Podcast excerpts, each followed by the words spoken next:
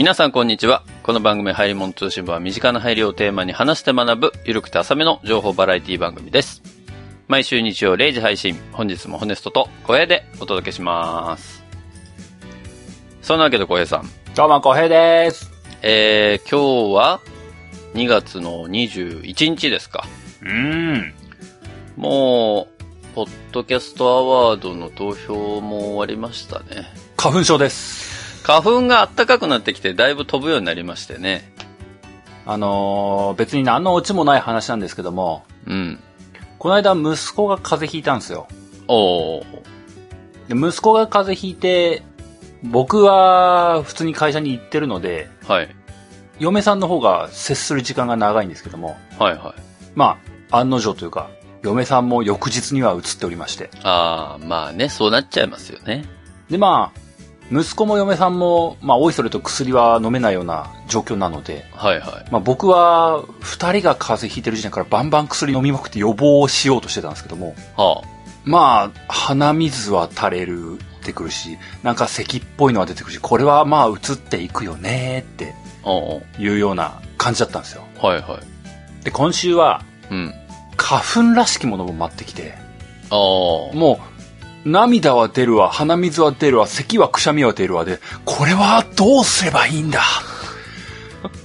朝、花粉症の薬を飲むべきなのか、風邪の薬を飲むべきなのか。あー。っていうのでこう、まあ同時に飲むのはさすがにねーって思ったので、おう。もう久々に毎日コイントスで決めましたね。パン裏が出たら花粉症の表が出たら風邪薬のってかなおじゃん。もう。毎朝、朝は花粉症の方がたまたま飲むようになりましてね。夜はもう寝るだけなんでね、風邪の方を飲んでね。まあ結果的になんか、うん、治ってきたなっていう感じが今してます。あ、そう。花粉症も良くなってきたの、それは。花粉症も落ち着いてきましたね。なんかあ、ねそうですか。もうそれは良かったですけど。いやー、春先は怖いね。まあ、それで良くなってきたんだったらいいんじゃないですか？まあ、なとにもかくにもリングフィットアドベンチャーのおかげだなと思っております。あ、体力がついてってこと？もうね、風邪ひいたんじゃねえかって思った時からね、あの、2倍メニューにしてね、こう、なんとしてもって言いながらこ 俺、この前久々に一回やって、う。うん。一回やり始めたらさ、うん。こう最初に何日目ですみたいなの出るじゃないですか。出るね。それ、久々にやったら13日目だったの。うーん。あ、つまり俺は12日目で一旦やめてるんだなと。で、13日目やったんだけど、けど14日目まだやってないですね。なるほどね。ウィーフィットじゃなくてよかったね。本当だね。いやいや、まあ、いずれにしても、なんかこう、続いてないのどうなのかって思うけどね、その買ったくせにさ。まあ、でも僕もさすがに頻度は落ちてきてね、おリングフィットアドベンチャーできてないから普通に筋トレしようってなってます。まあでもそれはいい傾向なんじゃないの？リングフィットアドベンチャーでこう毎回20分ワンコースぐらいのやつをやるのが、いや、今日今から20分か。3分プランクだなとか言ってやってる時ありますね。そう、健康志向になってるってことじゃん、それは。あのね、落ちるのがすごい嫌なのよ。ああの、だんだんこう戻っていくっていうのをね、なんか鏡見ると感じるんですよね。あ。あ、体が？はそう、それすごい嫌なのよ。あ、はあはあはあ、で、リングフィットアドベンチャーのあの最終目的ってリングフィットアドベンチャーをやるんじゃなくて、リングフィットアドベンチャーを卒業して普通の筋トレをするってことが最終目標だと僕は思うんですよ。あなるほどね。そのゲームではなくて、普通の筋トレが何の苦もなくできる体が一番ベストであると。そうそう。習慣がつけられるっていうのはい。がベストだと思うんですよ。はいはいはい、はい。なるほどね。だからあの、たまにリングフィットアドベンチャーを起動しないで、リングコンをニキニキしてこうやってるつもりになるっていうのはたまにあるんですよ。ああ、でもなんか、ながら聞きじゃないけどさ、うんなんか、ながらやりみたいなモードもあるもんね。リングコンでね。あのモードは全然意味ねえなって思ってやんないんだけど、ジョイコンすら刺さずに、あの、何の機能もしないリングを持って、うあーとかやってる。なるほど、なるほど。確かこれが万歳プッシュとか言いながらこうやってる。あ、なるほどね。はいはいはい。まあでもそれでも、自分の体のためにはなるからね。うん。うん。いいんじゃないですか？たまに思うんですよ。うん。これ、何するゲームだったっけって。うんって思う時はあるんですけども、本質がね。ただまあ、なんでしょうね。最近はもう、マインドコントロールがされてきたというか、うん。風邪とか花粉症みたいな、なんか体調悪いな感があったら、とりあえずリングフィットアドベンチャーするしかねえだっていういやーマインドになってきました。この任天堂からしたら、うまいこと言ってる事例ですよね。いや、言ってないと思思うんだよね。いや、うん。そういうことじゃねえんだよって任天堂思ってると思うんだけどね。風邪は治んねえわっていうふうに。でもそれ以上にそういうことじゃねえんだよって思ってるの多分俺のパターンだと思うけどね。お前続けんのかいみたいな話だから。まあまあ、そんな最近です。まあ、花粉症もあり、うん。えー、風邪もありで皆さんね、ぜひ、まあコロナもありますから、世の中的にそうだね。は。ぜひ皆さん気をつけていただきたいなというふうに思いますけれどもね。うん。はい。まあそんなわけで今日は、えー、第95回ということで、小平さんにお話を持ってきていただいたわけなんですけれども。うん。今日は何をしていただけるんでしょうか？今日は、アイリス大山の話をしようと思います。おう。何の脈絡もなくというかね。うん。いい加減、このアイリス大山という会社について話したいなという気持ちはあったんですよ。うんうんで、もう、どの商品って言われたらもう商品数が多すぎてね。うん。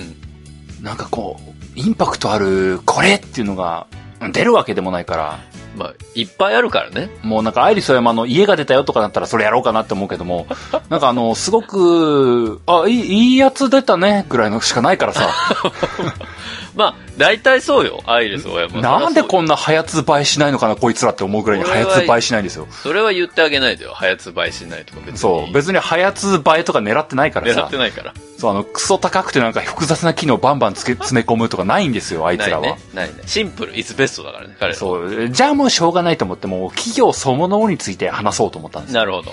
アイリスオーヤマっていう会社がこんな会社なんだねっていうのことを皆様に改めてお伝えしたい。改めてね、もう知ってると思いますけども、うん。もういろんな家電メーカーのことをね、もう、僕らがこうやって仲睦まじくやってる中で全然空気を読まない商品を出してくるあいつら。それがアイリスオーヤマなわけですけども、はい。それをまあ、改めてね、アイリスオーヤマってこんな会社だよねってあたりを話していければなと思います。わかりました。じゃあ早速本編に参りましょう。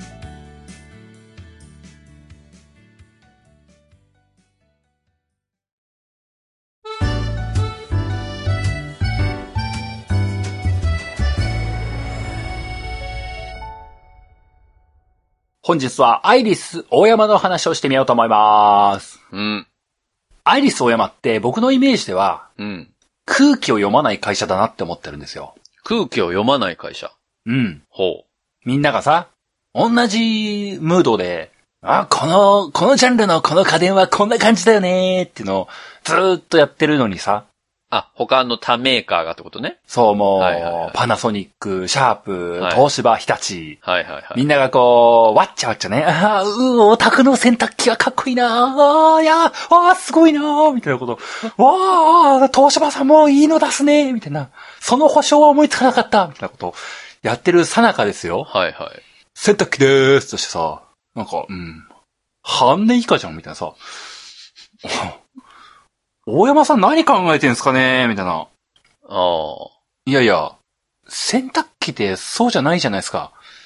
いやいやさ、な、機能がさ、何その、ドシンプルな直球な機能みたいな。え？えいや、もっとさ、なんとかバブルとかそういうの名前つけようよ。ないの？バブルとかさ、なんかこう、ナイアガラとかないの？ないの？なんか世界遺産の名前とか取らないの？みたいな。あ、ないの？ね。ないの？いやー。仲良くなれねえな。そういうのをずっと感じてるんですよ。それ、今誰の立場？仲良くなれねえなっつったら、首謀者は誰なの？それ。そこはね、ちょっとね、もうあの、いろんなメーカーさんのね、威信があるんでね、言いませんけどもね。まあ、全員思ってますよね、多分全員ね。いやでも、なんだろうな、一般生活者からしてもさ、うん。それをなんとなく感じているというか、こう、アイリス大山と他メーカーの間には何か分厚い壁があるなっていうのは、個人的には感じてるよ。うー。うんん。ただまあですね、僕はその空気読まない奴らだなっていうふうに思ってはいるんですけども、うん。そもそもアイリス大山って皆様ご存知ですかね？あの、メーカーとか名前とか自体は知ってるんだと思うんですけども、うん。どういう会社なのよと。まあ、どういう会社かって言われると、なんか、なんとなくしか知らないかもしれない。いざ、まあ、それはね、あの、皆様も自分の家をこうぐるっと見、見回ってきてください。今、今、今から一周、うんあの、玄関から入り直して、玄関から、はい。ガチャーって、ただいまーのところから入って、うんあの、アイリス大山の製品が何個あったか全部数えてきて帰ってきてください。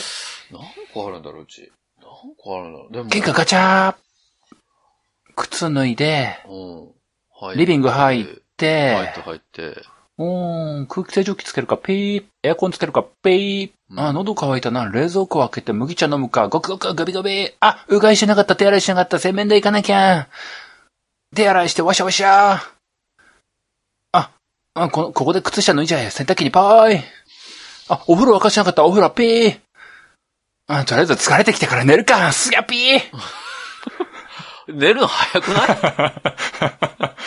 他の部屋結構いろいろあるけど。このざっくりした流れの中でアイリスオーヤマのやつ、い何きつありました？えまあ、だいぶ飛ばしたんですけどね。えうん。でも、電気つけてなかったわ。パソコンもつけてなかったな。暗いままやな。何にもご飯食べてないし、ね。そもそもご飯食べてないもんな。いろいろやってねえわ、今の生活リズム。でも、でも、うち、もうまさに骨スト家で言ったら、うん。パッと思いつくので、2個かな。2個。うん。すぐ思いつくのは2個かもしれない。なるほど。ちなみにそれは炊飯器以外には何ですか？炊飯器と、ホットサンドメーカー。あー。ホットサンドメーカホットサンドメーカーすごく優秀でありー。えー、意外なとこ持ってるいね。あのね、これも、うちの妻が買ったんだけど、うん。ホットサンドメーカー欲しいと。もう、もう、それだったら買えばいいんじゃないって話をしたんだけど。まあ、無印じゃないの？無印じゃ。高いじゃん、無印の。ラドンナじゃないの？ラドンナじゃ。いや、ラドンナでもない。あの、とりあえず、ホットサンドができりゃいいんですよ。またまたそういうこと言って。ととりあえずたこ焼き器は持ってますけどみたいなノリで言わないでくださいよ。マジ、米炊けりゃいいっていう、それと同じレベルなんだけどさ。その、ホットサンド、あの、パンがあったかく焼けりゃいいのよ、ホットサンドメーカーなんてせっかちな人みたいなこと言うね。でもさ、で、いや、探してると、もううん数千円レベルであるわけじゃん。まあまあありますよ、それね。のアイリス大山で調べたら。で、あります、あります。もともとアイリス大山のものを買いたいっていう思考で、ホットサンドメーカーを見てたわけじゃないのよ。うんうん。いろんなものを検討した結果、やっぱアイリス大山コスパすげえなっていうなるほどね。ので、その、ホットサンドメーカーは買いましたけどね。まあ、そうですよね。うん。この、ちょっとしたご質問、しょうもないお話しましたけども、はいはい。このお話から引き出したかったのは、うん。家電ばっかりのイメージだよねっていう、そういうところを聞きたかったんですよ。え？うん、そうだね。でも、現実家電ばっかじゃないんですよ。あ、うん。家電は、まあ、半分、しその、売上比率とかまではちょっと今日調べてないですけども、うん。まあ、僕の印象論でいくと、半分ぐらいじゃないですかね、ぐらいの感じなんですよね。えー。で、まあ、最近ですと CM とかでも、うん。ちょこちょこ流れてたりはするんですけども、はいはい。アイリスは今、いろんな商品の CM 出してます。うん。これもアイリスなの？みたいな感じに抱くものも、皆様思い出せるかな？結構いろんなものあるんですよ。例えば、うん。吉岡里帆さんを CM に起用した、え？最近テレビを見ないホネストではわからないかななんだろ不織布マスクなんですね。う。不織布マスクね？まあ、マスクはまあ、ある種発想はシャープと一緒なんですけどね。うんうんうん。いや、でも、吉岡里帆さんがやってる CM はなんか見たことあるわ。うん。うん。マスク作ってます。で、多分ホネストも、アイリス大山とは気づかず店頭で見たことはあると思うんですよね。あ、そうなのか。マスクいろんなメーカー出してますよ。いろんなメーカーがこう、出ダダダダダって出して同じような二点券でね、みたいなことを思ってみて、うんでもやっぱりこう、これのやつはこう耳が痛くなりにくいし、とか、これのやつは、あの鼻のとこの針金みたいなやつがこう柔らかいからいいな、みたいなとか、いろいろな微妙な差がありますけども、はいはい、ありますね。耳が痛くなりやすにくいのは、アイリスのはずなんですね。そうなんだ。あの、ちょっと、耳の部分が厚めの柔らかいやつでできてる、ね。そう。で、吉岡里帆の CM やってるっていうね。う。なるほど。まあそんなのが一個あったりもしますし、うんもう一個 CM でいくと、吉沢亮ですね。今度は吉沢亮。吉沢亮起用の仕方がえぐいな。よし、使いすぎだわ、みたいなとこあるな。いや別に、吉きっかけでやってないの。そのうち吉行くぞ出てきちゃうよ、そしたら。いや、でもね、起用しかねないなとは思う業態ではあるんだけどね。なんてそんな、基地、基地に何かあるの？ま あ縁起はいいかもしれんねいや。、いいよ、確かにね。吉沢亮の CM なんだろう？パックご飯なんです。パックご飯？いわゆる、砂糖のご飯みてえなやつを作ってんですよ。へえ。吉沢亮が、や、これ炊飯器売れなくなりますよって言ってる CM。それ見たことないなテレビ見ろテレビ。いや、TVer ばっか見んじゃねえよ。見る時間がねえんだよ。その、オンタイムで見る時間がないんだよ、テレビに。TVer が一番いいんだよ。現代人になりやがって。そうか、そう、へえ。パックご飯ね。ええ、食品も結構やった。普通に米作ってるんですよ、こいつら。米作ってるっていうか米売ってるんですよ。あ、そうなんだ。アイリス大山の生鮮米みたいなのあるんですよ。へえ。だから精米事業とかやってるんですよ、アイリス大山って。すごいね。多岐にわたるんだそう、多岐にわたるの。あの、ただ炊飯器作って、ふーとか言ってる場合じゃないんですよ。ね。場合じゃないって、それ誰に言ってんのそれ？社内で削り合ってんですよね。炊飯器作ってるし、あの、米もまあ普通に精米して作っておろしてるし、そうか、そうか。ただパックご飯も作ってるからねっていう。そう、そうか、そうか。お前って、タブチョのお前ってなってるかもしれないよ、内内部ではね。あまあまあまあね。お前んとこの米うめえわって言って。いや、おめえんとこで炊いたご飯が最高だって言い合ってるかもしれない。すげえ褒めたたえ合ってんじゃん、そいつら。うん。CM どうすんの？吉沢亮にしようと思ってる。いいなみたいな。いい会社だな。そういう、まあ、アイリスオーヤマの中ではヘルスケア事業ってマスク作ってる部分のとこだったりとかうん、、うん、うんまあ、あと、食品事業っていう風な形で精米をしてるっていうようなところもあります。うん。うん。というのと、ホーム事業っていう名前で、うん。メタルラックとか、うん、うん、うん。椅子とか、メタルラック、あれ？うちのメタルラックもしかしたらアイリスオーヤマかもしれない。気づいてなかったけど。あれ？そうかな？おーかもしれないね。まあ、こ、こっちはまあ、あれですね、その、ホームセンターとかに卸されてるのが多いはい、ですね。はい、はい、はで、あとあの、その、それこそあの地震とか起きたとかいうのの、あの、転倒防止用の突っ張り棒みたいなやつとい。か、あー、なるほどね。言われたら確かにそんなイメージはあるわ。あとは、あの、発電機とか、発電機。うん、いざ、昔やりました、あの、ルームエアコンとか、はい、ありましたね。もうあれはもう家電というのか、そのもう工具というのかみたいなね、工業用品というのかっていう、ど微妙な範囲のところまで、あーまあまあ、業務用というかっていうところね。確かにね。そしてあと、フライパンとか鍋とかも作ってます。あー。なるほどね。あとは、猫のケージとかね、ペット用品とかね。はいはいはいはいはい。ペット用のペットシーツとか、超吸収シーツとか。もう、アイリス大山だけで一つのホームセンターできるじゃん。そうなんです。ここまで一通り、ざっくりとですけども、アイリス様が取り扱う商品をズバーッと並び立てるような形で言ったんですけどもね。うん。これの他に、普通に白物黒物の家電がたくさんあります。うーん。なんなら、シャープより手広いです。家電だけで言っても。そうなんだ。うん。東芝より手広いんじゃないかな。すごいね。日立より手広いかもしれん。それ、大体のメーカーより手広くなっちゃうけどね、そうなるもうシャーププラス第一工業ぐらいでようやくアイリスに並び立つラインナップかもしれない。ああ、まあ、ラインナップ的にはそうなんだ。はそんぐらいの幅広さあ、はあはあはそういう企業なんです。みつまアイリス大山と聞いて、あ、うん。まあ、ホネストはよく言うし、安めの家電作ってる会社っしょって思ってたら、大間違いだでも、なんだっけな。家電は一部だなん、なんだろうね。そのイメージが強いのは僕が、なんか前に聞いたのはさ、うん。いろんな有名メーカーね。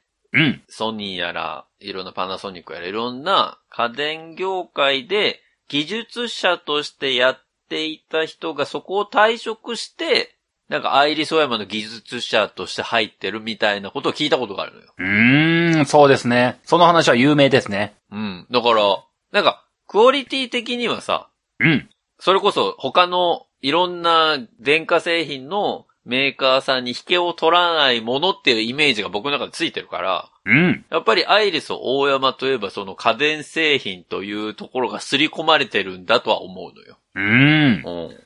そのイメージは間違っていない。うん。ただ、一つ訂正するとすれば、ほ家電がすごい。そういうアイリスオーヤマは最近のアイリスオーヤマなんですね。う。ほ一昔前のアイリスオーヤマは、う。うん。もう途中述べたような、ホームセンターに並ぶようなもの。うんうんうん。そういうところが主戦力だったんですよ。はメタルラックとかね。もうプラスチックケースとか。あ。はいはいはいはい。あの、透明な衣装ケースとかっていうのを世界で一番最初に発明したのはアイリスオーヤマらしいんですよ。あ、そうなんだ。今までは透明じゃなかったんですよ、それ以前は。へえ。中が見えないもの。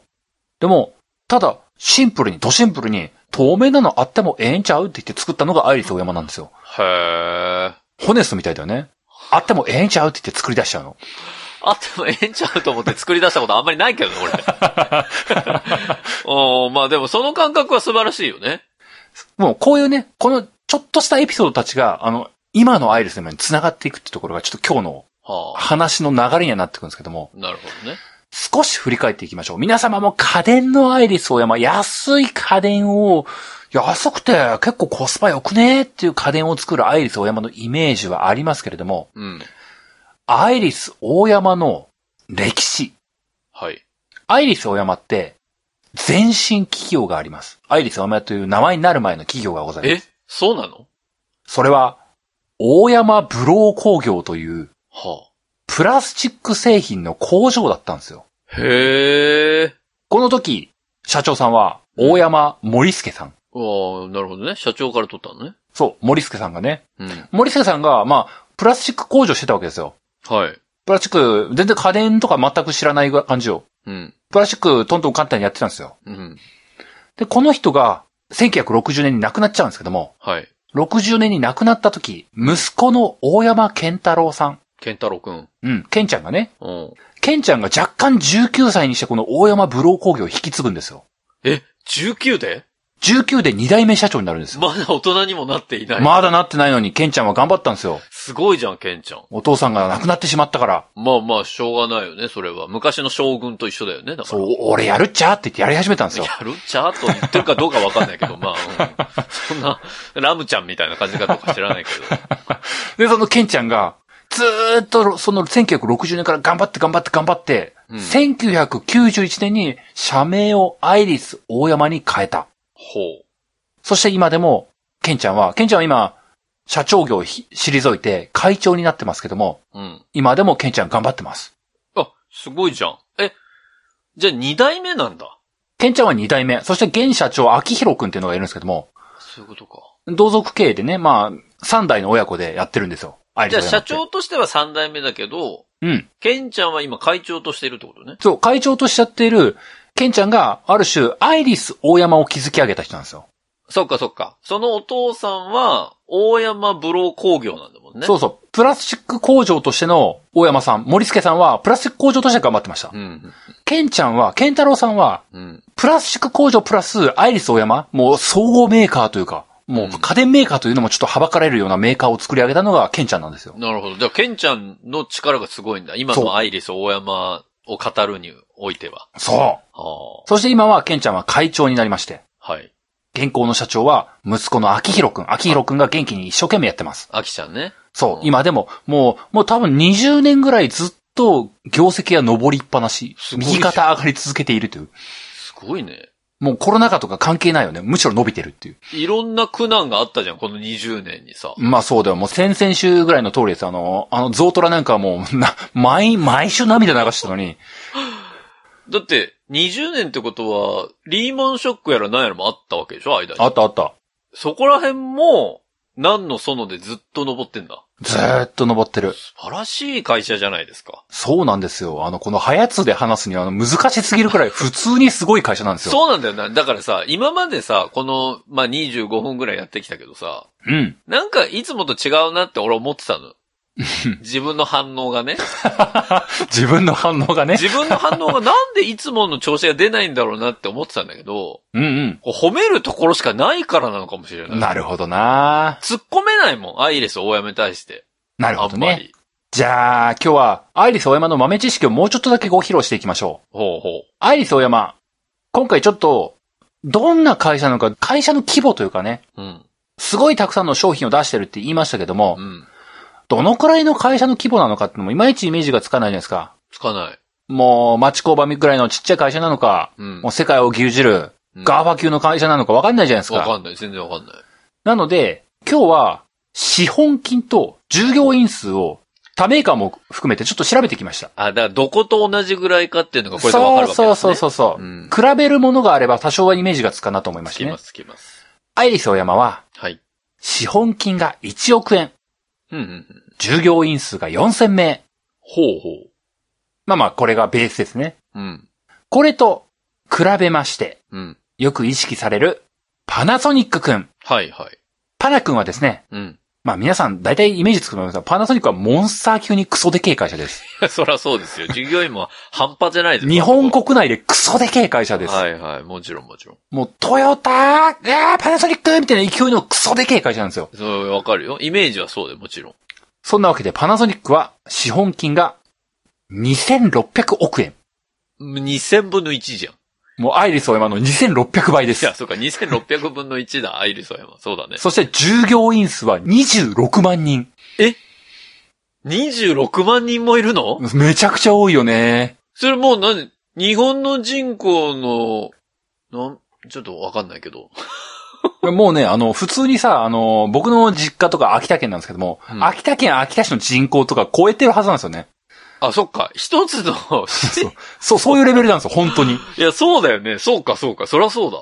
26万人、アイリスオーヤマが4000名。わかりますか？アイリスオーヤマとパナソニックの企業のすごいな。スケール差はとんでもなくパナがでけえです。26万。うん。いや、もう本当に、友達のうちの一人は絶対パナソニック関係者ってこれぐらいってことだよね。まあね、同窓会とか開いたら一人ぐらいパナソニックいるよね。いや、そういうこと。一人じゃ済まないかもな。あそうだよね。二人三人ぐらいいるよね。お前もなの？みたいなね。お前何作ってんの？みたいな。いや勝手にパナ、パネ話しちまったよ。そんなの同窓会で済んだよ。みたいな。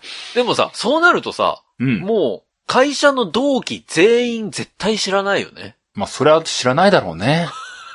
いや、まあ、僕たちも同期全員知ってるかって言われたら怪しいレベルじゃん。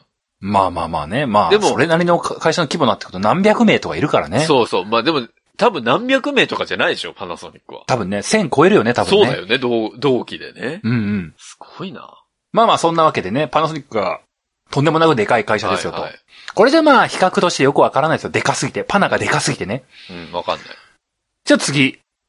僕らのシャープ。はい。もう、このシャープはどのくらいの企業なんでしょうか？ドキドキしちゃうわ。資本金は、うん50億円。おー、まあ50倍ぐらい。そう、アイリスの50倍ですね。はいはいクソでけえですね、シャープも。おー。50伊倍達、伊達じゃないね、クソでけえわ。大したもんですよ、50倍。従業員数は、正し書きが入りますけども、国内単体で、はい。国内単体で、6500名。あれ？近いですね。アイリスの今と従業員数は近いですね。まあ1.5倍ぐらいってこと？そうですね。1.5倍ぐらいです。うんうん。ただこれは、ちょっと、シャープなりの複雑な事情がございます。うん、わかるよ。もうね、もうね、日本企業と言い難いところだからな。うん。本のハイさんがいるからね。そうそう、バックがあるから、あの、資本金はでけえんだ。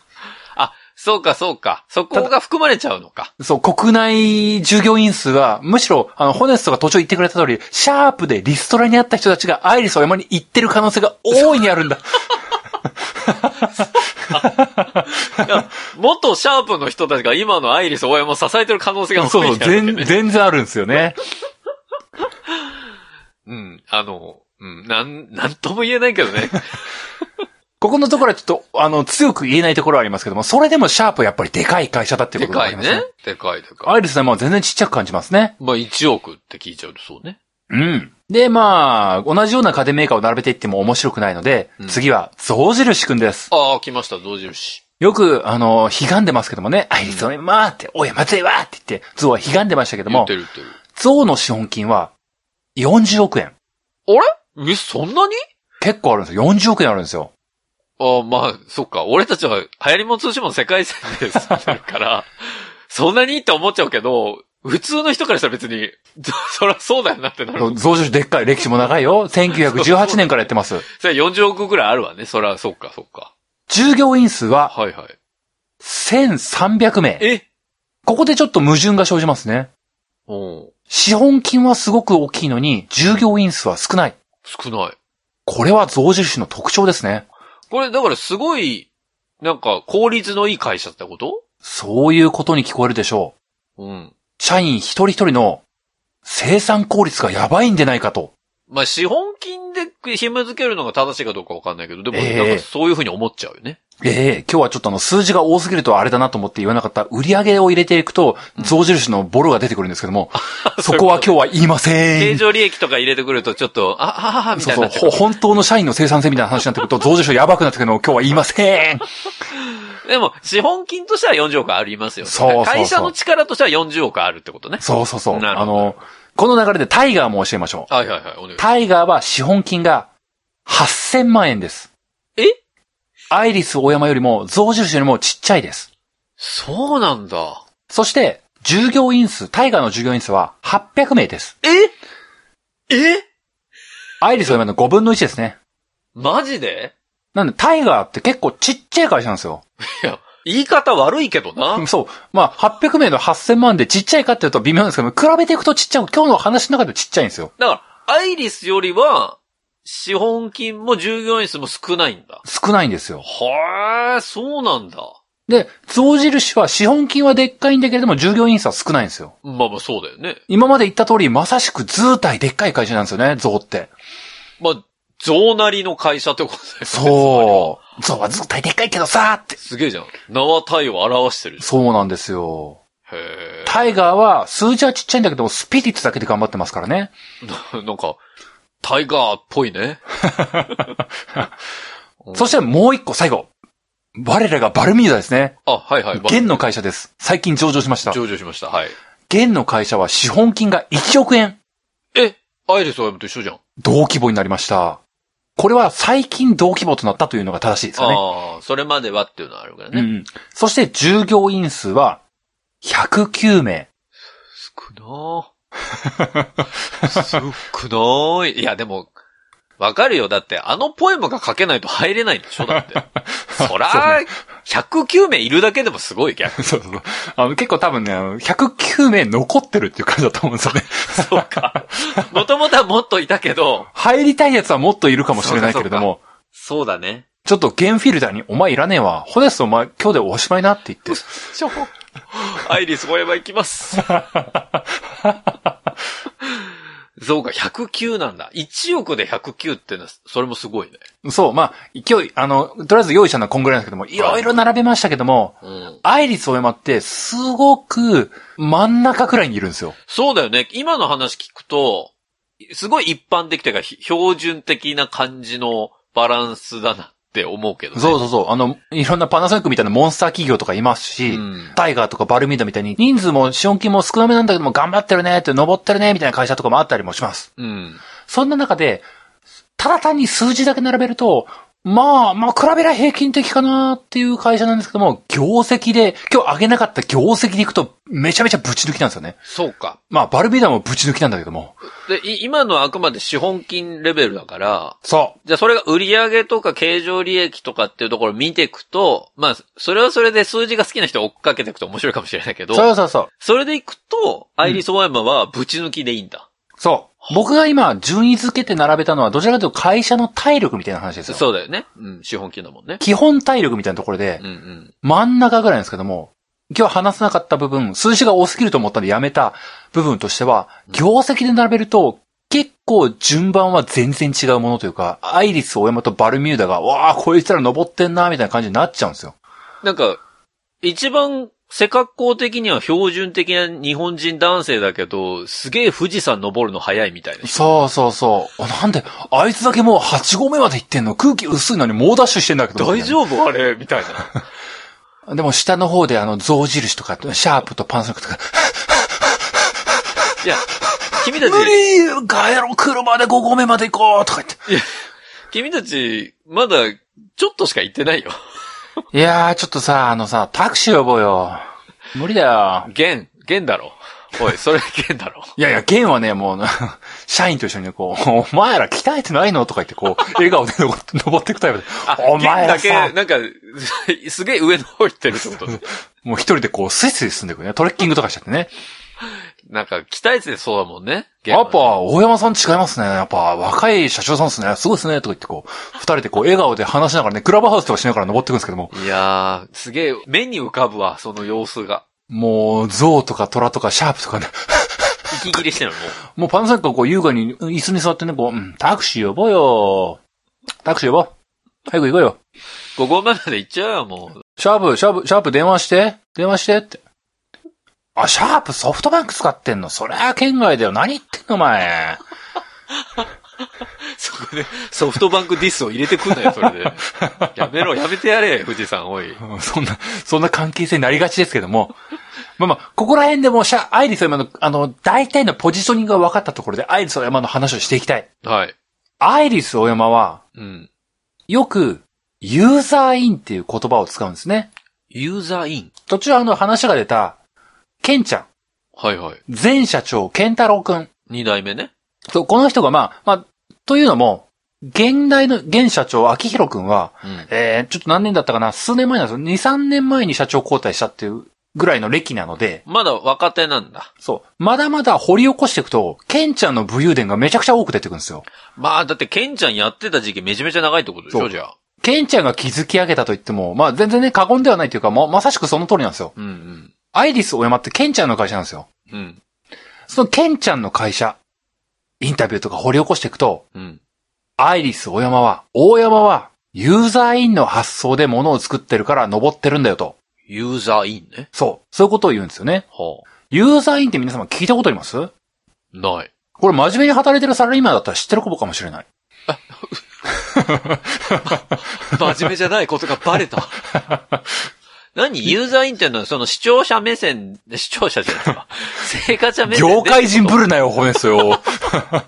ちょっとクラブハウスやりすぎかな。本当にもう、エキストラの話とか急にしだしてさ、視聴者じゃない。ごめんごめん生活者視点を入れての発想ってこと？そうそう、ざっくり言うとそういうことなんですよ。うんうん。ユーザーインっていう言葉は、大山が言い出した言葉です。ほう。ケンちゃんの言葉です。ほう。これの対義語と言うべきですかね。ユーザーインの逆の言葉として、うん。プロダクトアウト、マーケットインっていう業界用語があるんですよ。あ、まあ、それは聞いたことあるわ。うん、さすが真面目に働いてる会社員。はいはい。プロダクトアウトはね、よく聞きますよ。プロダクトアウトとマーケットイン聞いたことない方いるかもしれないんで、まあ説明しますと、プロダクトアウトっていうのは、まあそれこそ家電とかの話で言うと、うん。技術や設備ってものがまあ、この会社にはありますと。うん。あるので、じゃあ、この技術をこうすれば、いい商品ができるんじゃないかとか、はいこの設備があるから、こんなものが作れるんじゃないかっていうう、ん。会社の事情からものを作る、商品を作っていくっていう考え方ですね。そうですね。そして、マーケットイン。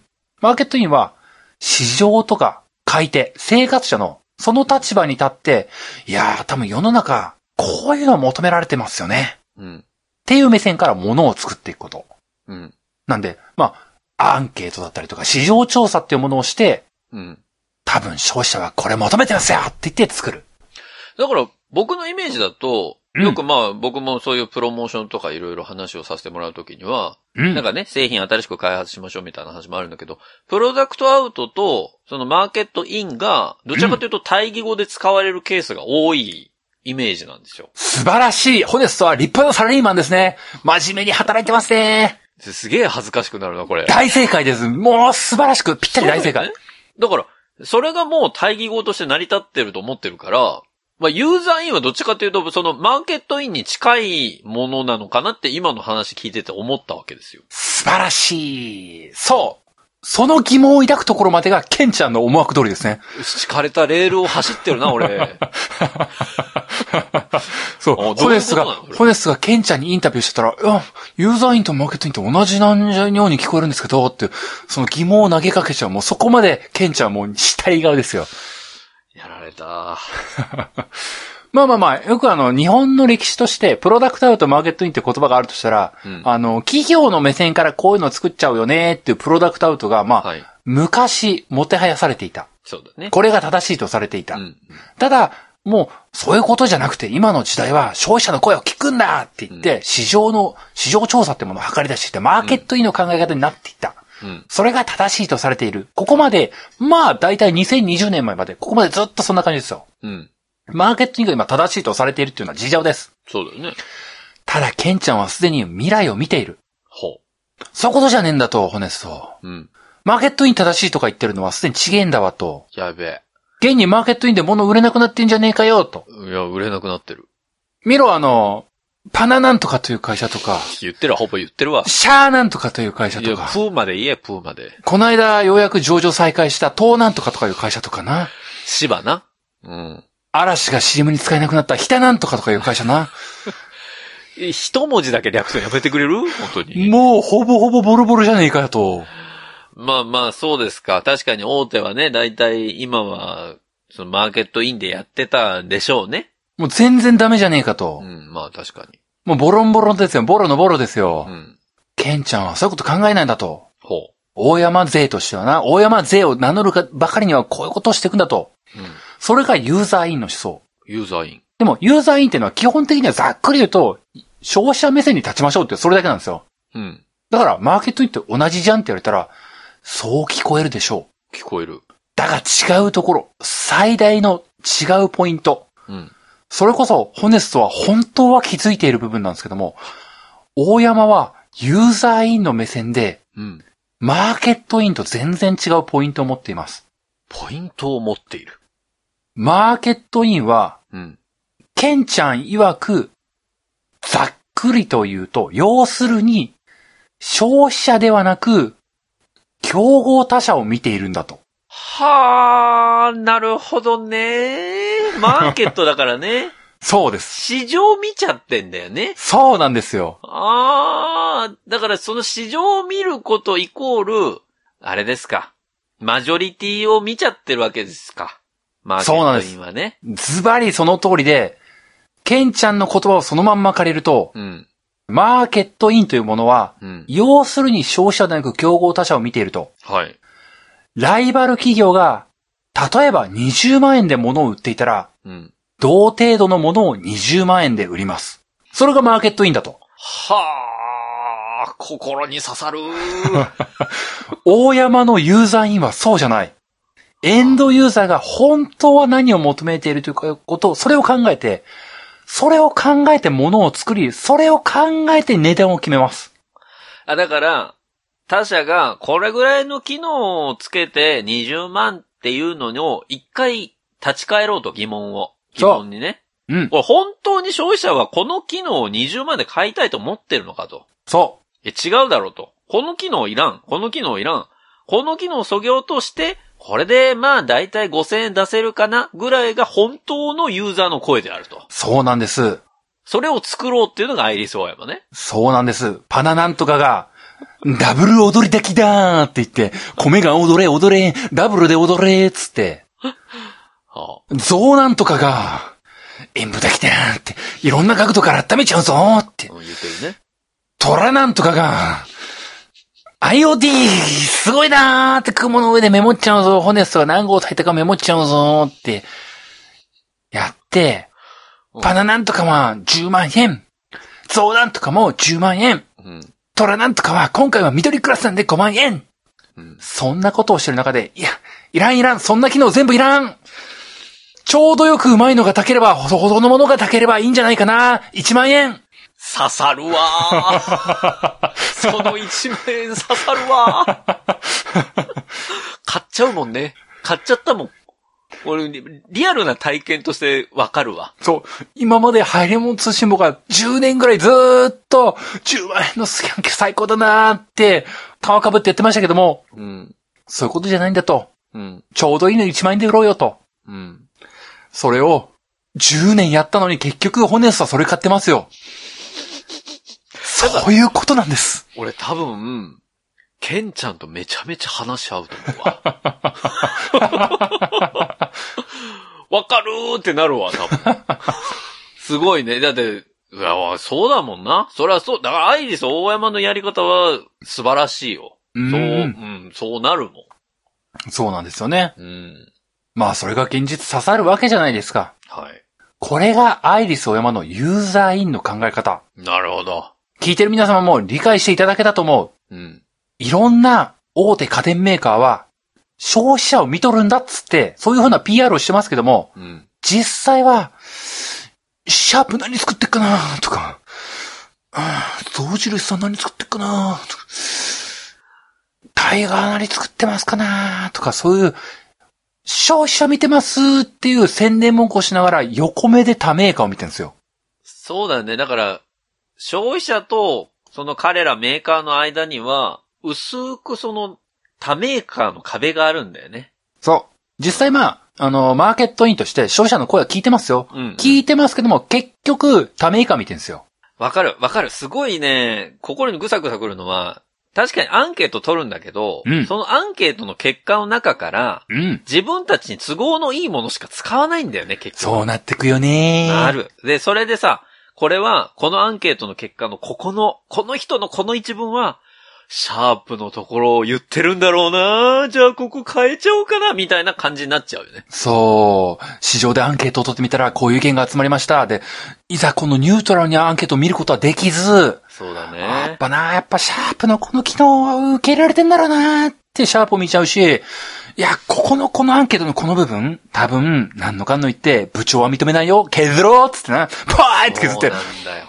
すごいね。それをアイリス大山は、社長が先陣を切って、それは違うと。うん。他メーカーを見るのはやめて、生活者のその意見をダイレクトに100%全部見てみようっていうところをやったのが、ケンちゃんってことね。そう、ケンちゃんなんです。素晴らしい。まあ、今日は時間が足らないな。本当ね、ケンちゃんがやっている、あの、年間商品1000点を生むという月曜日会議っていうのを話したかったんですけども、聞きたい。それ聞きたいな。ケンちゃんの月曜日会議とかね。うわぁ。そう、そこまで話せると月曜特勤マッシュと綺麗に融合する想定だったんですけなるほどねたどり着かなかったわ。ケンちゃんと月曜日がドッキングするわけそう、ね。ドッキングして、うわーってなるところまで行きたかったんですけども、まあいや、今日はそうもう、うわーってなってるけど。うわーってなるところまで行きたかったとっていうのと、あとは、あの、アイリスの前にホネスが入社するとしたらっていうあのね、アイリスのそれちょっと次回やってくるね。アイリスの採用サイトをずーっと眺めて、なるほどなーっていう部分のところがちょっとね、あの、構想としてはあったんですけども、うわ、それいつかやってほしいわ。うん。まあ、そ、そこまではちょっとたどり着かった、なかったんで、まあ今日は最後にね、ちょっと豆知識的にね、はい。アイリスオーヤマの企業の由来うん。ケンちゃんがアイリスオーヤマって名付けた由来っていうのを話して最後に、これを豆知識に終わっていこうと思います。聞きたい、聞きたい。アイリスオーヤマの単語の意味。まあ、皆様、さすがにお察しだと思いますけども、アイリスオーヤマは、アイリスと大山っていう単語に分かれます。そらそうだわね。アイリスっていう単語ってどういう意味なのか分かるでしょうか？大山っていう単語の意味どうやって意味か分かるでしょうか？で、アイリスを聞きたか大山はだってさ、うん。社長の名字でしょ？まあ、多分そうだよね。誰もそこに、そういう意味なんですっていう名言は僕ネット上で調べれなかったんだけども、うん。まあ、十中八九、大山会長だから大山だよね。そうだよね。なんか、山を見て、おう、山って言ってるわけじゃない。別にね。まあ、前身企業もね、大山ブロー工業っていうぐらいだからねらね。大山なんだろうなって思うよね。アイリスよ。そう。アイリスってどういう意味なんでしょうか？アイリスって何 ?IRIS でしょ？そうだね。IRIS。?I、I、アイリスニングじゃないの？これはもうクイズにするまでもないですね。多分何のいい答えも出ないですね。だって、あ、もう無理じゃない？アイリス。ね、一文字ずつ取ってるかとかがあるのかな？これ、ひょっとすると、先週の入り物寿司もにヒントがあったかもしれませんね。ええなんと、農系ポッドキャストと由来があるんです。アイリスに？そう、アイリスオーヤマのアイリスは農業と由来があるんです。何？アイリスって。アイリスオーヤマは昔、それこそ大山ブロー工業の時代、うん。園芸用品を数多く扱っておりました。はあ、はいはいはい。要は、農業用品とか鉢植えみたいなものを多く取り扱っていました。農業用品を。そう。ここから、親しみやすいメジャーな花の名前、アイリス。はこの花の名前を借りたんではないかという、ケンちゃんの説があります。ケンちゃんはここ明言していませんけども、諸説あります。あ。言えやいいじゃん。ケンちゃんは明言しません。ただ、アイリスという花の言葉を取ったんじゃなかろうかという説が一つ。はそして二つ目。二つ目のケンちゃん諸説。うん。こちらはギリシャ神話に登場する虹の女神アイリス。おー。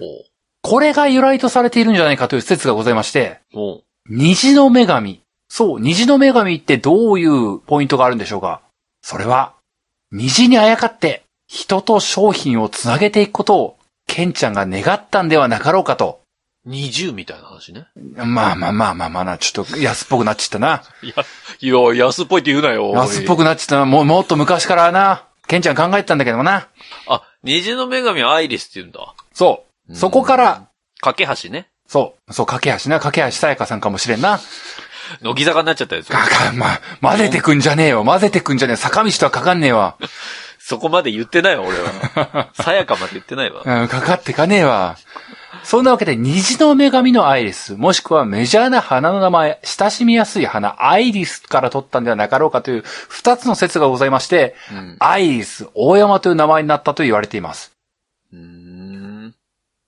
なんだか、ピンときませんでしたね。しっくり度合いが下がったのを感じます。なんか、なんかね、はーが出なかったわ。ほん、うーん。ケンちゃん、外し、滑っちゃったよ、ケンちゃん。ごめんごめん。そ、そんなところまでちょっと月曜日にかかってかなくてよかったんだからな。ごめんごめん。それ、うん、なんか、うん、なんか、ごめん。そう、そんなわけで、アイリスオーヤマの、ケンちゃん、現会長は、ユーザーインの思想を取り切れ、話さなかったけども、毎週月曜日に会議をする。うん、年間1000点の新商品を生んでいく月曜日会議。うん。これはもう、社員がピリピリしてしまうと言われているうん伝説の会議です。でも毎週行われます。すごい。こんな会議をする企業、また、機会があれば、月曜日会議の話を、月曜特勤マッシュの話を織り交ぜながら話していければなと思っています。はい。そんなわけでまた、次回、ハイレモト選手お会いしてください。はい、ありがとうございました。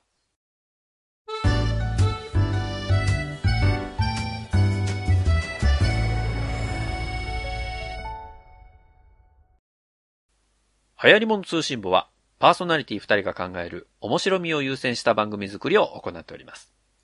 番組内での商品、サービスの紹介は、面白みを優先するあまり、誤り、語弊のある表現を用いてしまう場合がございますので、内容の審議によくご注意いただくようお願いいたします。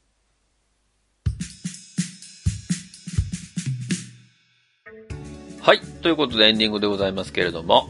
いやー、話せないことが多かったないや、まさかのね、アイリス大山今まで取り上げたことなかったですからね。